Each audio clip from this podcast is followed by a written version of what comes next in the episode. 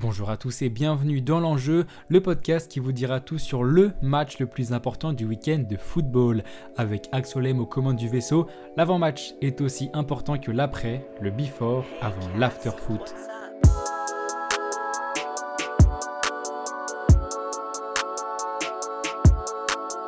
J'espère que vous allez bien car aujourd'hui on s'attaque à un match capital du championnat de France. Je l'avais évoqué dans le dernier épisode, mais s'il y a bien un match à ne pas rater ce week-end, c'est celui-ci. Le Racing Club de Lens reçoit samedi à 21h l'Olympique de Marseille dans un match déterminant pour la deuxième place. Mais alors, quel est l'enjeu de cette rencontre? Et eh bien l'enjeu, c'est tout simplement la deuxième place du championnat, synonyme de qualification directe à la prochaine Ligue des Champions. L'OM est en effet deuxième derrière le PSG, tandis que Lens est troisième avec seulement un point d'écart. En cas de victoire, le Racing passerait donc deuxième et rêve à la fois de la Champions League et du podium qu'ils n'ont plus atteint depuis 20 ans. En sachant qu'il ne restera plus que 4 matchs après cette rencontre, on a bien affaire à un tournant de cette fin de saison. Soit l'OM s'envole et restera logiquement deuxième, soit Lens revient pour nous offrir un dernier grand sprint. Et d'ailleurs, comment ça va à Lens? Eh bah très bien. Les hommes de Franck Hez ont remporté leur match en retard contre Toulouse en début de semaine, un but à zéro. Le buteur belge Loïs Openda a inscrit l'unique but de la rencontre, son 18e cette saison et le 3e en deux matchs. Lens qui est, je le rappelle, le 11e budget de Ligue 1, dispose toujours de la meilleure défense du championnat avec seulement 25 buts encaissés en 32 matchs. C'est même l'équipe qui a le moins perdu avec 4 défaites, juste devant l'OM qui en a 5.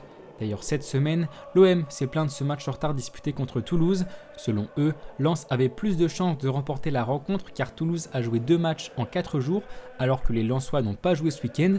Sauf que les 100 se défendent car eux aussi devront jouer deux matchs en quatre jours avec la réception de l'OM samedi.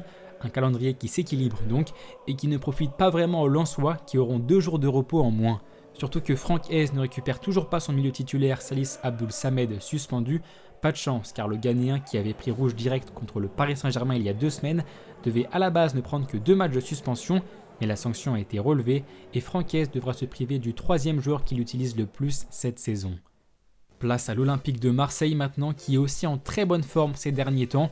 Les Olympiens restent sur une série de 8 matchs sans défaite, dont 3 victoires de suite, ce qui en fait même l'équipe la plus en forme du championnat. La dernière victoire, c'est celle contre OCR 2-1 dimanche dernier grâce à deux buts en deux minutes d'Under et de Sanchez.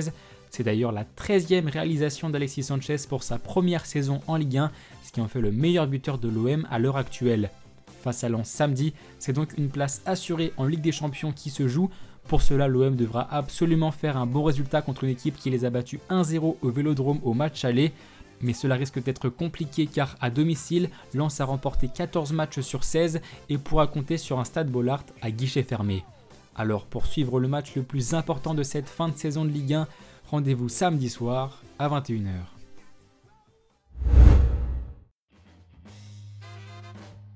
Place au Tour d'Europe maintenant avec 4 matchs plutôt intéressants à regarder ce week-end. La semaine dernière, on avait deux matchs qui opposaient un club milanais à un club romain. Et bah cette semaine, on reprend les mêmes, on alterne un peu les équipes et on recommence. L'AC Milan reçoit la Lazio à 15h samedi, juste avant la Roma qui affronte l'Inter à 18h. Deux matchs primordiaux pour la course à la Ligue des Champions dans une série A pleine de suspense en cette fin de saison. En Allemagne, on va retrouver Fribourg 4ème qui reçoit le RB Leipzig 5ème pour la course à la Champions. Rendez-vous samedi à 15h30.